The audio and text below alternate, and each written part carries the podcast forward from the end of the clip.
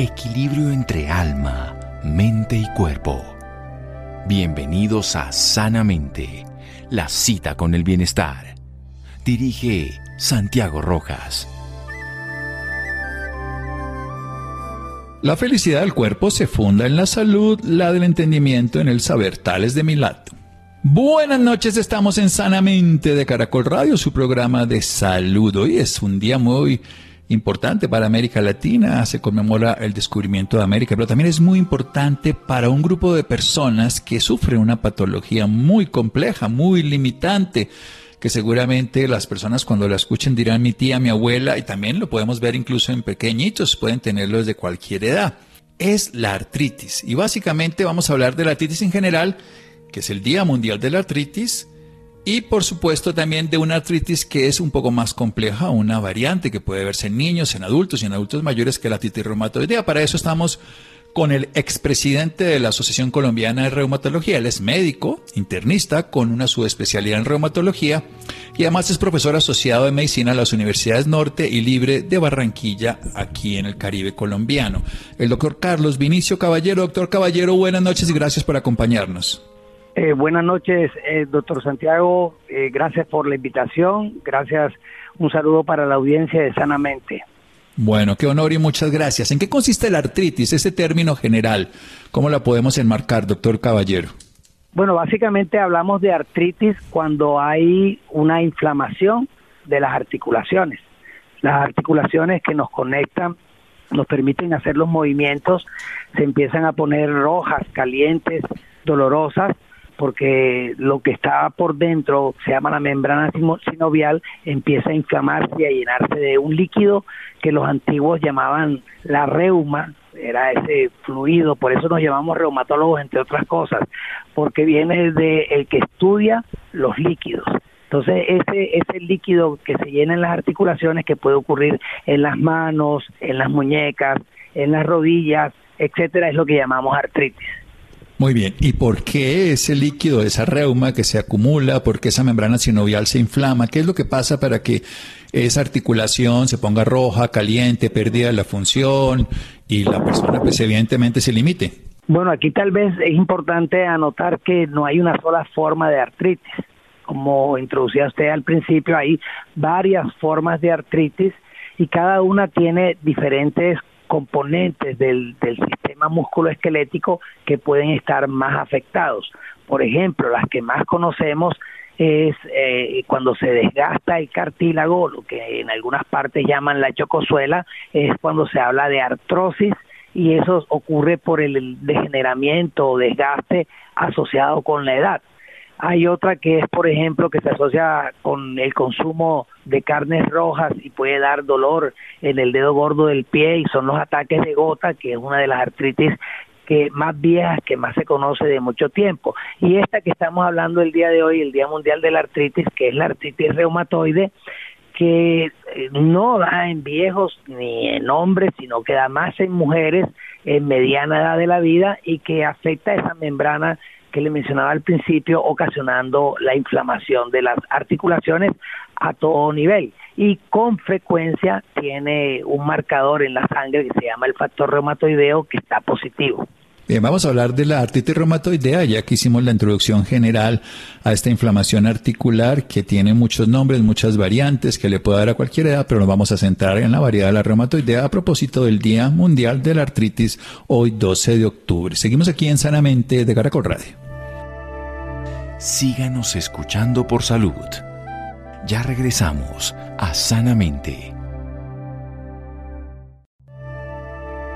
Bienestar en Caracol Radio. Seguimos en Sanamente. Seguimos en Sanamente de Caracol Radio. El doctor Carlos Vinicio Caballero, es un honor tenerlo aquí. Él ha sido presidente, él es ahora expresidente de la Asociación Colombiana de Reumatología, la especialidad de la que estamos hablando. Él es médico internista con esta subespecialidad. Nos hablaba precisamente que ese reuma es ese líquido que los antiguos asociaban a lo que está dentro del líquido sinovial, lo llamamos los médicos, que se regaba, que se aumentaba, que se generaba y se depositaba en ciertas articulaciones y que precisamente la membrana se inflama, esta inflamación produce dolor, rubor, pérdida de la función, incluso hay lo que llamamos los médicos diapedesis, cambia ahí la circulación y pasan unas células de un lado al otro por la inflamación. Vamos a hablar de esta variante hoy a propósito del Día Mundial de la Artritis, que la artritis reumatoidea es más frecuente en mujeres de mediana edad y vamos a averiguar un poco las causas, las manifestaciones, el pronóstico, todos esos tratamientos maravillosos que hay hoy en día que han ido modificando la expectativa de la calidad de vida de estos pacientes. Entonces empecemos a definir un poco más la reumatoidea en su contexto, las causas, ahora sí, lo que está ocurriendo en la articulación. Doctor Carlos Vinicio Caballero. Sí, usual, usualmente en estas enfermedades para no se conoce la causa, pero sí tenemos una idea aproximada de qué está sucediendo. Usualmente las personas pueden tener algún tipo de componente genético y digamos es más frecuente que de artritis en las familias que hay otras personas que tienen este tipo de artritis u otra enfermedad eh, que llamamos autoinmune porque son anticuerpos contra uno mismo. Entonces tienen más frecuente en la familia eh, esta forma de artritis, tienen una carga genética, pero a esto también se asocia lo que puede ocurrir con el ambiente y hoy en día, por ejemplo, hay estudios que han demostrado que en los lugares donde hay mucha polución del aire pueden ser más frecuentes este tipo de enfermedades y luego también hay unos gérmenes que de alguna forma pueden disparar la enfermedad. Cuando hubo la epidemia de la chikungunya, hubo gente que después de la chikungunya quedó con artritis, cuando ahora con el COVID hay alguna gente que también queda con dolores articulares y después se convierte en alguna forma de enfermedad reumática. Entonces hay varios virus que pueden disparar, digamos, la enfermedad.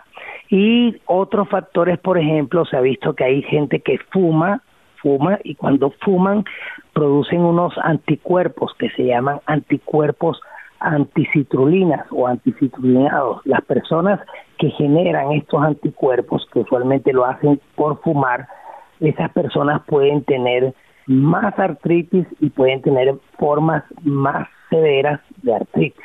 Entonces se pueden juntar todos estos factores, el factor genético, el factor ambiental, un disparador, que puede ser un agente infeccioso o el tabaquismo en algún momento, y en esa persona en que se juntan estos factores desencadenarse la enfermedad.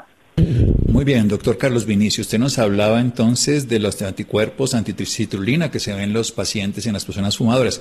¿Qué es esto de las ANAS, los anticuerpos antinucleares? ¿En qué tienen que ver? Y hablemos un poquito también del factor reumatoideo.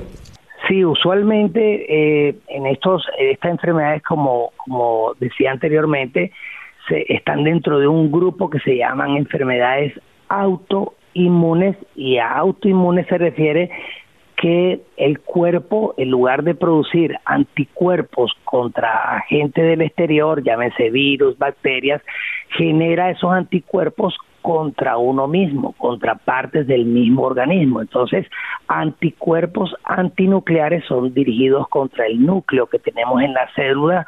El factor reumatoideo también es otro tipo de, digamos, de anticuerpos, las citrulinas también. Entonces, dependiendo qué anticuerpos estemos generando, podemos tener diferentes manifestaciones reumáticas. Entonces, yo quisiera aquí decir que realmente, a pesar de que parezca un poco complicado, no es tan difícil sospechar si uno tiene una artritis, porque una persona que tenga dolor en las articulaciones que se estén inflamando, sobre todo las manos, que estén rojas, entumecidas, calientes, que esa inflamación, esa rigidez en la mañana, que no puede abrir las manos, le dure más de una hora, es una persona que debe sospechar que tiene una artritis y que debe consultar, sobre todo si esos síntomas se han sostenido por más de seis semanas.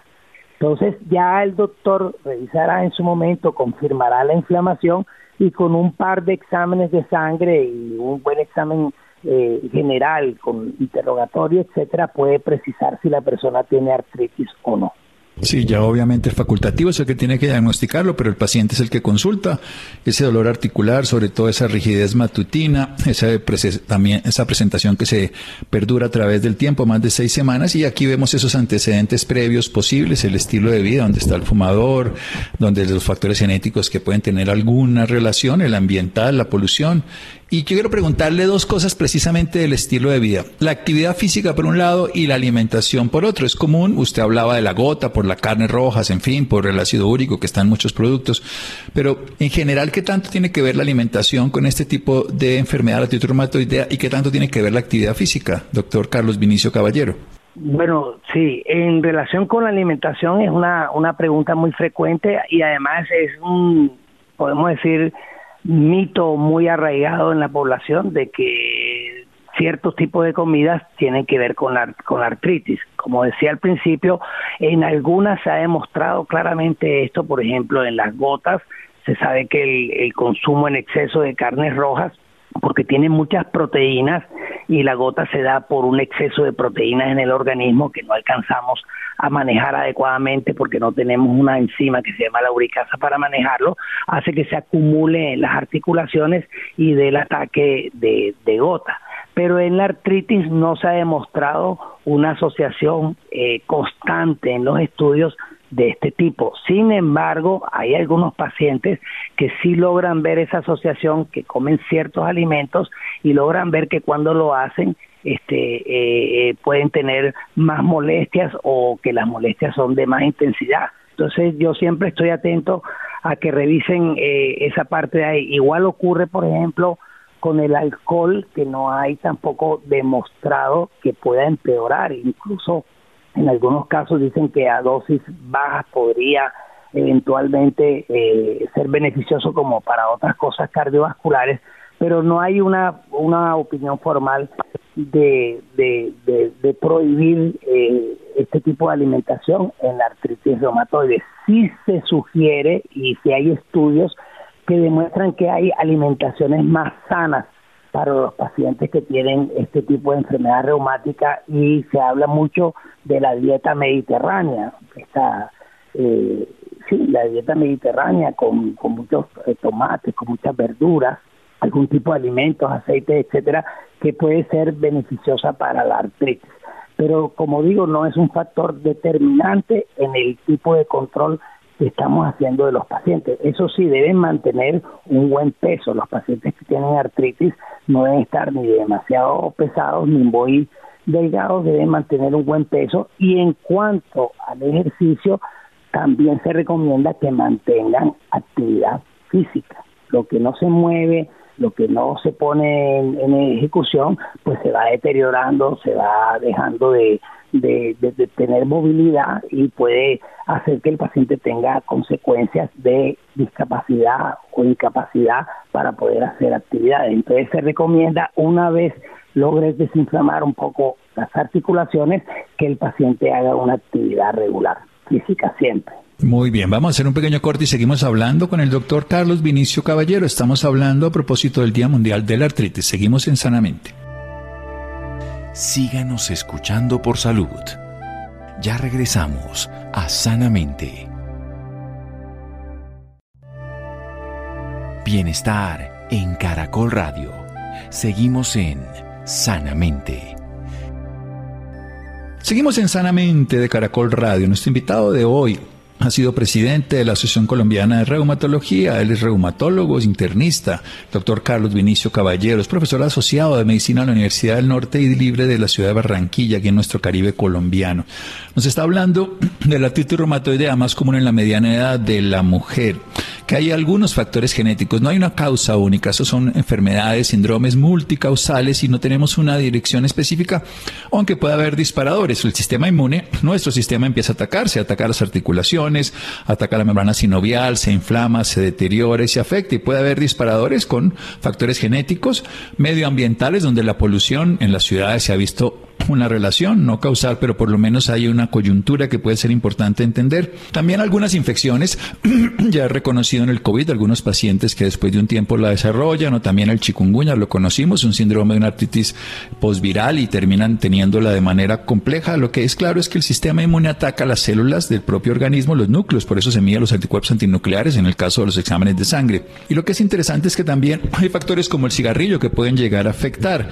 Dentro de la alimentación, nos dice nuestro invitado, el doctor Carlos Vinicio Caballero, que si bien es cierto la alimentación sana siempre es mejor, no hay una causa directa. Hay pacientes que tienen que estar viendo su relación directa con el alimento, pero no se, haya hecho, no se ha hecho una relación específica entre un tipo de alimentación en la causa de esta enfermedad, como generalmente se asocia en otros procesos como la artritis gotosa. Y bien, nos dice eso sí que el peso no debe estar ni exagerado, sobrecarga articular y tampoco desvitalizado, porque necesitamos, en ese caso, si es muy bajito y falta músculo para compensarla. Nos habla también, por supuesto, de que tenemos que tener un estilo de vida donde no consumamos cigarrillo y donde podamos hacer una actividad física regulada. Doctor Carlos Vinicio, cuando yo estudié medicina, obviamente eso fue hace muchos años, nosotros manejábamos básicamente simplemente con antiinflamatorios, manejábamos con esteroides, corticoides, pero en los últimos años ustedes los reumatólogos han encontrado un manejo muy diferente. Cuéntenos para que le demos una visión mucho más adecuada a los pacientes, máxime que la enfermedad sigue y seguirá durante mucho tiempo, de cuál es el manejo actual. Obviamente no estamos dando nombres de fármacos ni formulando a ninguna persona, pero es importante que el paciente sepa que hay una, una aproximación y un manejo médico adecuado. Sí, efectivamente, ha hecho un, excelente resumen de lo, de lo que hemos hablado hasta el, hasta el momento.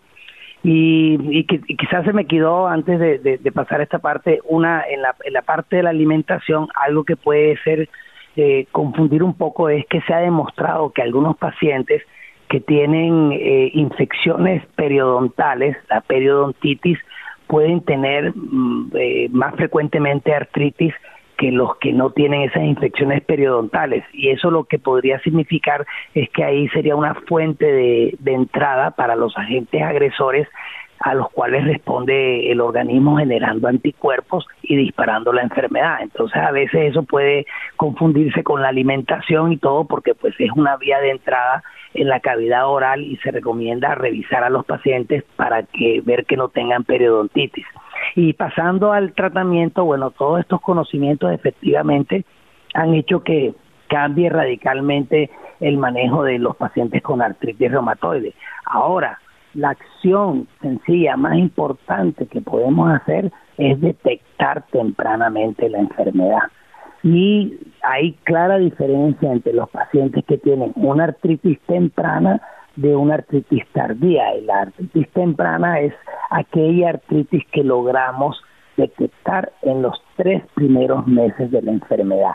A lo sumo, como tarde, menos de un año de evolución de la enfermedad.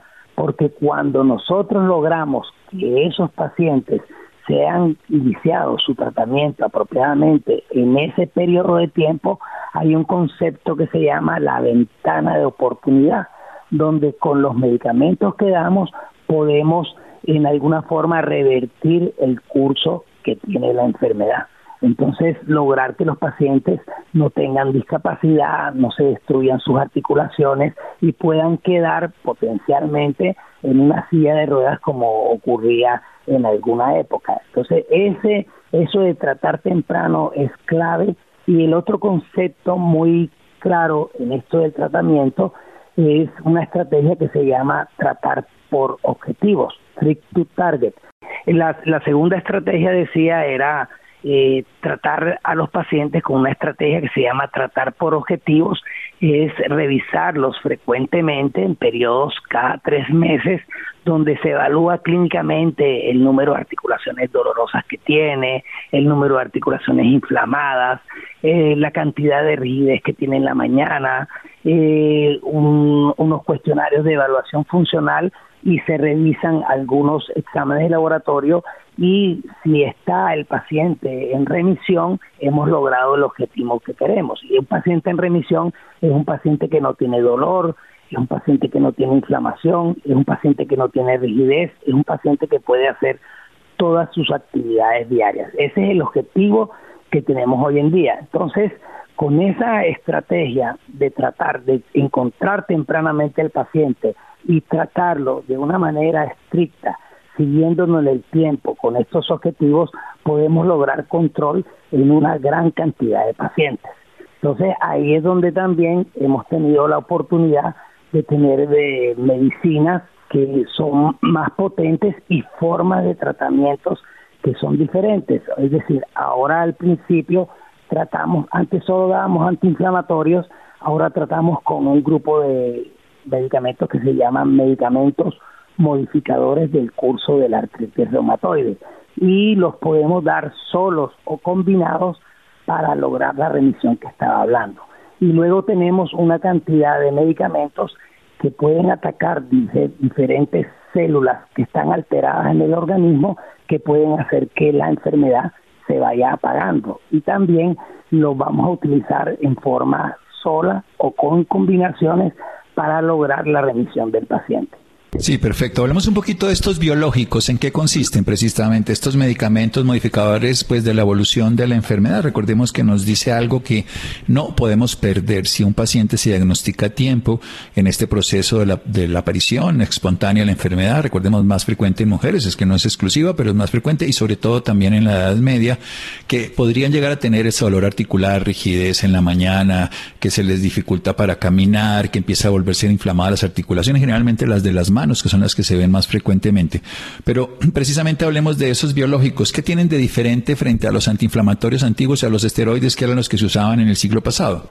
Sí, los, los desinflamatorios, bueno, quitaban solamente el dolor y la inflamación, analgésicos desinflamatorios, y estos medicamentos lo que hacen realmente es modificar el curso de la enfermedad y se llaman, digamos, biológicos porque son producidos de algunas sustancias vivas y bloquean ciertas eh, células del organismo. Por ejemplo, se logró demostrar que en la artritis estaba con frecuencia elevada un, una citoquina se llama unas células que una que producían las células perdón una sustancia que se llama citoquinas y hay uno que se llama el factor de necrosis tumoral el TNF. Ese factor de necrosis tumoral está elevado en los pacientes que tienen artritis y estos medicamentos bloquean ese factor de necrosis tumoral. Al bloquearlo y no producirse, la enfermedad se va apagando. Luego se han ido demostrando otras sustancias que están también elevados en ciertos tipos de pacientes a unos títulos muy altos y cuando tienen elevados esos esas esas citoquinas, los pacientes tienen síntomas de fiebre, de malestar general, de pérdida de peso, de dolor articular, de inflamación. Al neutralizar esas citoquinas, está la 1, está la 6, están otros anticuerpos, etcétera, el paciente va mejorando, va disminuyendo la actividad de la enfermedad y va entrando en remisión. Entonces, es lo que llamamos terapias dirigidas. Entonces, ya hemos probado que en ciertos tipos de pacientes tienen más elevado una de estas citoquinas que otras y estos medicamentos en general logran bloquear específicamente estas células. A diferencia de los esteroides y los antiinflamatorios anteriores que hacían una, un, un proceso de desinflamación muy general, sin saber exactamente una célula específica, sino en algunas sustancias que en general pueden ocasionar inflamación. Entonces aquí es más específico que lo que hacíamos antes. Bien, perfecto. Esto es un avance realmente, lo ven en los pacientes, lo ve en la historia personal de muchas de las en este momento de las personas que padecen textualmente artritis reumatoidea y que recordemos que puede llegar a ser incapacitante, sin alarmar, pero hablemos de un hecho real. ¿Qué pasa cuando no se tratan a tiempo? ¿Qué pasa con las articulaciones? ¿En qué terminan estos pacientes? ¿Cuáles son los tratamientos, esos reemplazos que toca hacer? Hablemos de esa parte porque precisamente lo que queremos es evitarlo. Así es. Eh, bueno, efectivamente, valorando todos, digamos, estos, estos factores de pronóstico que hay, los antecedentes y todo, pues vamos a ir llevando la terapia con la estrategia de tratar por objetivos y hemos visto que han ido surgiendo muchas, eh, digamos, posibilidades terapéuticas en los bloqueos que se pueden hacer del sistema inmunológico para lograr neutralizarlo y lograr modificar el curso de la enfermedad. Entonces tenemos opciones incluso cuando fallan los biológicos, ahora hay unos, unos medicamentos que incluso son orales, que se llaman pequeñas moléculas, y que bloquean otra de las vías de inflamación específica, estas que hay, que se llama la vía de los JAKs. Y entonces estos medicamentos también pueden lograr apagar la enfermedad. Entonces, estamos viendo que tenemos suficientes, digamos, opciones terapéuticas y que todavía irán surgiendo más en el tiempo, pero también necesitamos que los pacientes lleguen tempranamente al reumatólogo y sean tratados adecuadamente con la con la con la terapia con el, con la estrategia del tratar por objetivos. Aquí me refiero al sistema de salud. Si estamos en un sistema de salud que de pronto no te manda el paciente cada tres meses a los controles, sino que da las citas tardías, seis meses, nueve meses, o como ocurrió durante la pandemia, que muchos pacientes perdieron el seguimiento y apenas es que están volviendo de las consultas de pandemia y habían suspendido los medicamentos, entonces eso va a repercutir en el pronóstico que tienen los pacientes. Hoy podemos esperar, y quiero hacer un, antes, hace mucho tiempo, incluso en los hospitales donde había unidades de reumatología, en el parqueadero había un espacio para sillas de ruedas de los pacientes que iba a reumatología eso cada vez es más eh, difícil de ver hoy en día. Realmente eh, puede haber pacientes que por su genética tengan un curso de los que no queremos, que puede terminar en una discapacidad, pero en general la mayoría de los pacientes, según los estudios, que se tratan adecuadamente, un buen porcentaje, estoy hablando de que en el año 2000 antes, no había remisiones en los pacientes de más del 3%. Hoy en día la tasa de remisiones está alrededor de 30% con medicamentos normales, tradicionales, y hasta el 50% en casos con los biológicos, incluso un poco más, y con una estrategia de tratamiento seguida por objetivos, combinando todas las terapias, hay centros que tienen eh, remisiones hasta del 80%. Entonces estamos hablando que se ha mejorado muchísimo el pronóstico de estos pacientes y lo importante es que, bueno, gracias a este tipo de programas y a otras estrategias que se hacen, conozcan cómo pueden cambiar el curso de su enfermedad con un tratamiento que si bien requiere cuidado, dedicación, paciencia, prudencia, perseverancia, etcétera, para poder seguir el tratamiento, puede dar buenos resultados a largo plazo buenos resultados a largo plazo, que eso es lo que buscamos siempre con los pacientes. Recordemos que son pacientes con unas enfermedades que aún no tenemos una cura, para decirlo de una manera sensata, pero eso no quiere decir que no tengan manejo. Gran cantidad de pacientes podrían tener una calidad de vida totalmente adecuada si tuvieran un proceso terapéutico. De ahí la importancia de un diagnóstico precoz, de que los pacientes que tengan la sintomatología consulten, que busquen unos exámenes de laboratorio suficientes y adecuados para que el diagnóstico sea preciso y tengan la posibilidad de un facultativo, en este caso lo que podría ser un médico reumatólogo. Y ya para terminar, redondear la idea, ¿qué otras enfermedades se pueden asociar? ¿Qué otras enfermedades autoinmunes puede tener la persona? ¿Se asocia algo más en cuanto a otras patologías, alteraciones inmunológicas en estos pacientes, doctor Carlos Vinicio Caballero? Sí, algunos pacientes, doctor Santiago, pueden tener varias patologías, digamos, autoinmunes, pero quizás aquí valga la pena llamar la atención sobre que los pacientes con artritis reumatoide pueden tener durante el tiempo de la enfermedad varias comorbilidades. Hay que estarle revisando, por ejemplo, que no tengan alteraciones cardiovasculares, porque hay ciertos medicamentos que se dan o utilizan, esteroides, etcétera, que pueden aumentar el riesgo de enfermedad cardiovascular y eso puede tener complicaciones más adelante eh, de la enfermedad, que no tengan osteoporosis. Hay muchos pacientes, por ejemplo, que tienen problemas, digamos, emocionales de, lidiar con la enfermedad, familiares, etcétera, y todo esto a consecuencia de, de la enfermedad y entonces presentan problemas digamos, psicológicos, de ansiedad, depresión y otro tipo de cosas que siempre tenemos que estar chequeando en las diferentes consultas. A veces los pacientes pueden tener compromiso en otros órganos diferentes, por ejemplo, pueden tener eh, los ojos resecos porque tienen una enfermedad que se llama síndrome de Sjögren o pueden tener problemas de las glándulas salivares también asociados con ese síndrome de Sjögren, pueden tener eh, algunos problemas de resequedad en el pie, en, la piel, nódulos y otra serie de cosas que pueden ir ocurriendo en el curso de la enfermedad.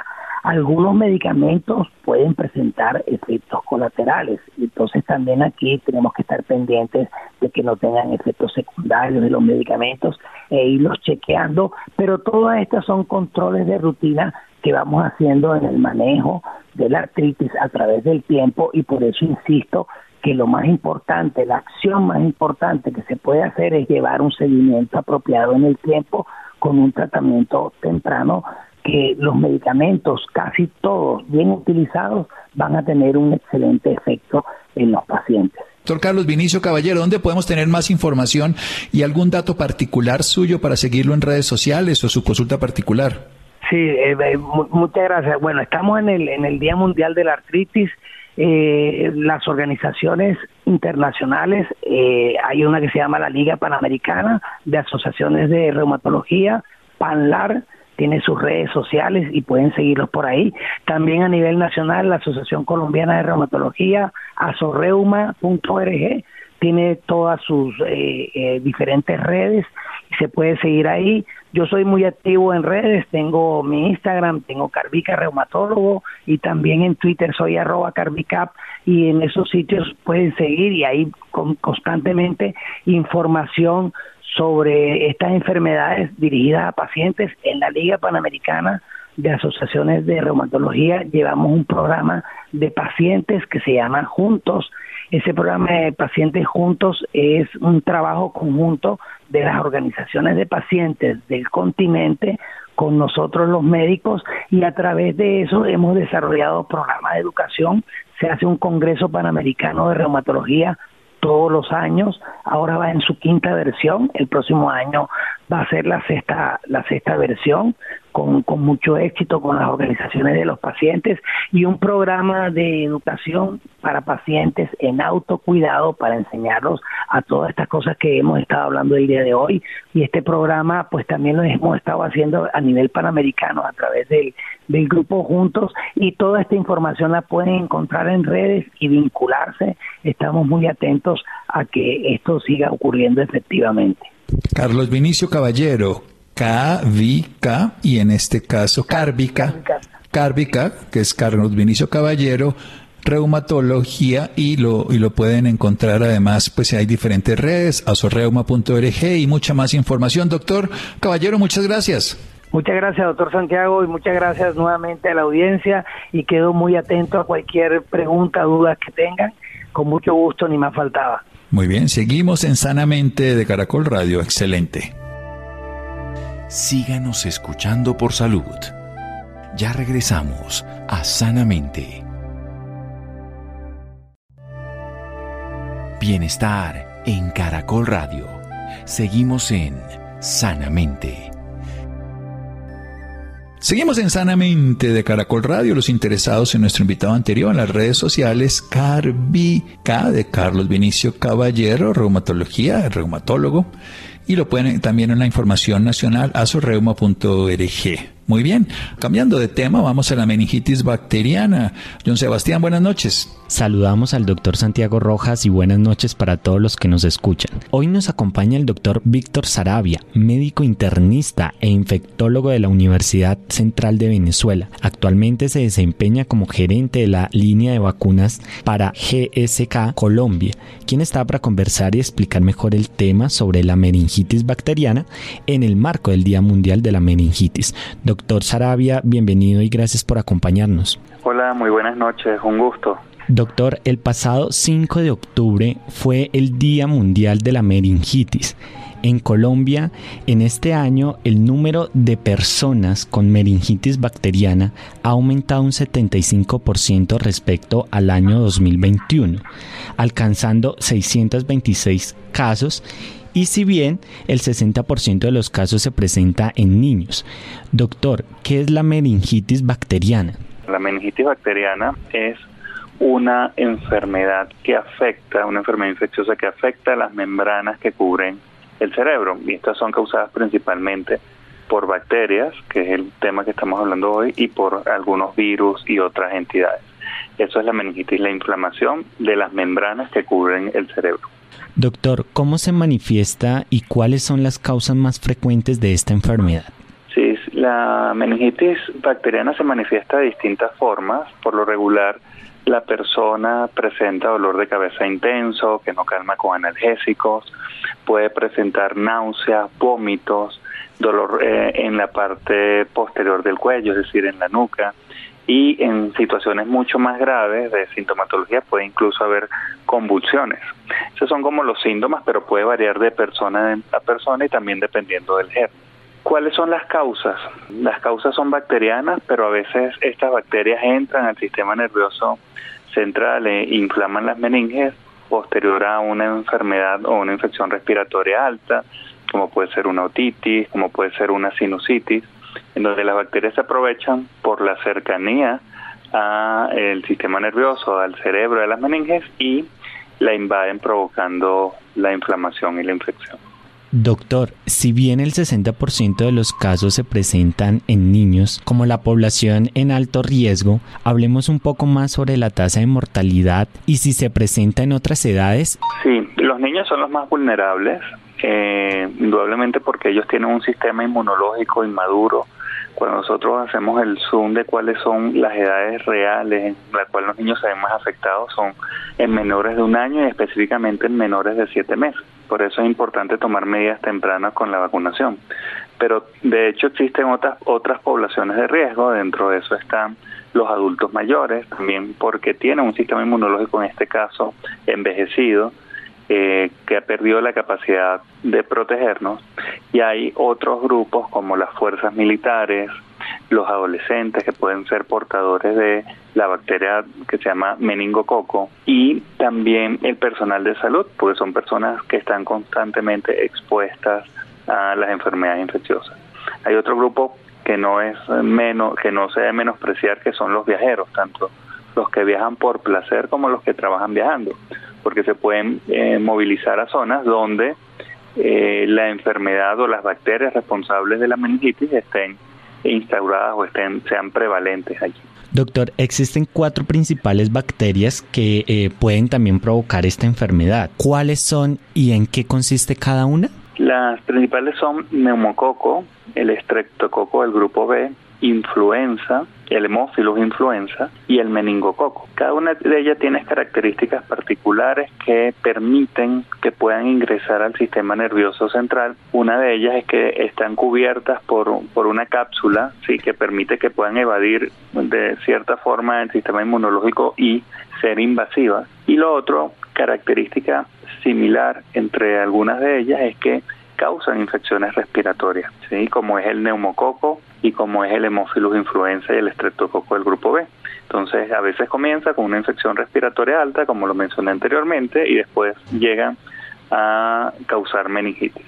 El caso del meningococo es distinto, también es una enfermedad, es una bacteria que es eh, que ingresa por la vía respiratoria, pero que no causa una infección respiratoria como tal. Esa es nada más su puerta de entrada pero que la enfermedad es muy severa y es muy letal. Y a esto respondo la pregunta que, que no contesté anteriormente, la, la letalidad, por ejemplo, del meningococo, de cada 10 personas pueden morir dos a pesar de tener el tratamiento adecuado. Y las que sobreviven a la enfermedad por meningococo, a la enfermedad invasiva por meningococo, pueden quedar con secuelas, de igual forma con las otras meningitis. Doctor, ¿qué complicaciones o qué secuelas puede dejar la meningitis bacteriana? Sí, todas las complicaciones o secuelas son impactan negativamente lo que es la calidad de vida de las personas. Pueden ir desde trastornos neurológicos en donde la persona puede quedar con presentando convulsiones, puede ser trastornos cognitivos, es decir, dificultades en el aprendizaje. Esas son, puede haber sordera, ceguera, incluso como consecuencia de las meningitis. Y en casos más severos, en donde la persona hace una infección diseminada, puede presentar pérdida de extremidades. Sí, puede haber amputación de miembros, de miembros superiores, de manos, brazos o piernas. Eso en las situaciones más severas de enfermedades invasivas y sobre todo lo causa la enfermedad eh, invasiva por meningococo. Doctor, podemos decir de que esta enfermedad también se puede transmitir y si se transmite, ¿cómo se transmite? Sí, esta enfermedad se transmite, las bacterias se transmiten y es a través de las secreciones respiratorias. Como mencioné, a veces comienzan como una infección respiratoria. Entonces lo que es la saliva, las gotas cuando estornudamos o tosemos, ellas son las que pueden mm, hacer que las bacterias lleguen a una persona susceptible y pueda causar la enfermedad. ¿Cuál es el tratamiento y qué tan importante es la prevención, doctor, para esta enfermedad? Sí, el tratamiento eh, son antibióticos. Lo primero es reconocer rápidamente que estamos ante la presencia de una meningitis y posterior a eso instaurar un medidas de antibióticos que ya esos son recomendados por cada una de las bacterias y dependiendo eh, de según la indicación del médico. Las medidas de, protección o de prevención tenemos las clásicas que la hemos aprendido incluso con la pandemia de COVID, que es eh, ocluir o taparse nariz y boca al estornudar o toser, lavarnos las manos frecuentemente, si hay personas con infecciones respiratorias, mantener un distanciamiento físico o incluso si nosotros somos los que estamos enfermos, aislarnos. Eh, se ha demostrado que también la cesación tabáquica, es decir, evitar el tabaco mejora porque eh, disminuye la probabilidad de infecciones respiratorias. Y la última y no menos importante, tal vez la que ha mostrado eh, mejores resultados, es la vacunación. Como existen vacunas para cada una de las bacterias responsables de la meningitis, tenemos que trabajar mucho en la vacunación, sobre todo en aquellas más severas. ¿no? Hay algunas que están incluidas dentro del programa ampliado de inmunización y otras que eh, son complementarias al programa ampliado de inmunización. Doctor, hablando eh, precisamente de eso, ¿qué se busca con el Día Mundial de la Meningitis? Organización Mundial de la Salud estableció una ruta de derrotar la meningitis, ya que se muere un gran número de personas anualmente como consecuencia de esta enfermedad. Y la Organización Mundial de la Salud diseñó una serie de estrategias, dentro de eso declarar un día de la meningitis para hacernos recordación de que esta enfermedad existe. Y lo que se busca es eliminar las epidemias de meningitis bacteriana, reducir los casos de meningitis prevenibles por vacunación por lo menos en un 50% y disminuir la mortalidad en un 70%. También se busca reducir las causas de discapacidades, como vimos las secuelas pueden causar discapacidades y debemos mejorar la calidad de vida de las personas que ya han sufrido meningitis. Esas son como, esa es la razón del día 5 de octubre, eh, conmemorarlo como el Día de la Meningitis, un recordatorio. Doctor, y por último, desde GSK Colombia, ¿cuál es el trabajo que está realizando? Sí, nosotros como, como compañía de innovación, nosotros hemos, trabajamos mucho en campañas de concientización acerca de la enfermedad, de lo importante de la prevención, de lo importante de mantener las coberturas vacunales al día. Como vimos, esa es una de las medidas preventivas. Entonces nosotros buscamos prevención, eh, promoción en cuanto a la concientización de la enfermedad y estimular a las personas a que cumplan sus esquemas de vacunación. Nosotros como empresa de innovación también hemos eh, elaborado vacunas para cada uno de los gérmenes responsables de la meningitis. Y por eso también trabajamos en temas de innovación en cuanto a la producción de vacunas. Doctor, gracias por estar con nosotros en Sanamente. muchísimas gracias por la invitación y estoy a la orden para otras oportunidades. Un abrazo, feliz noche para todos. Igual, feliz noche. Gracias, John Sebastián. Muchas gracias a Ricardo Beoya, a Isidro, a Mario Alcalá. Quédense con la voz en el camino con Ley Martín. Caracol piensa en ti. Buenas noches.